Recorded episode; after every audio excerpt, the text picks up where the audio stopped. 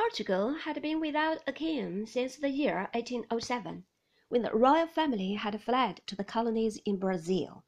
The country had been used as a base of supply for the armies of Wellington during the Peninsular War, which lasted from 1808 until 1814. After 1815, Portugal continued to be a sort of British province until the House of Braganza returned to the throne, leaving one of its members behind in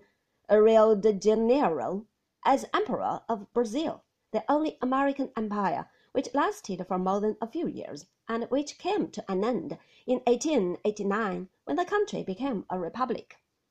In the East, nothing was done to improve the terrible conditions of both the Slavs and the Greeks, who were still subjects of the Sultan.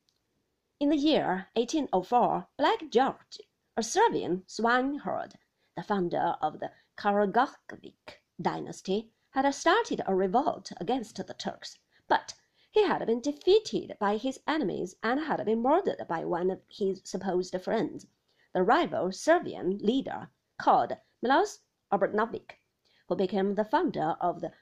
Obrenovic dynasty, and the Turks had continued to be the undisputed masters of the Balkans. The Greeks, who, since the loss of their independence two thousand years before, had been subjects of the Macedonians, the Romans, the Venetians, and the Turks, had hoped that their countryman Capodistria, a native of Corfu, and together with Czartoryski, the most intimate personal friends of Alexander, would do something for them. But the Congress of Vienna was not interested in Greeks, but was very much interested in keeping all legitimate monarchs, Christian, Muslim, and otherwise, upon their respective thrones. Therefore nothing was done.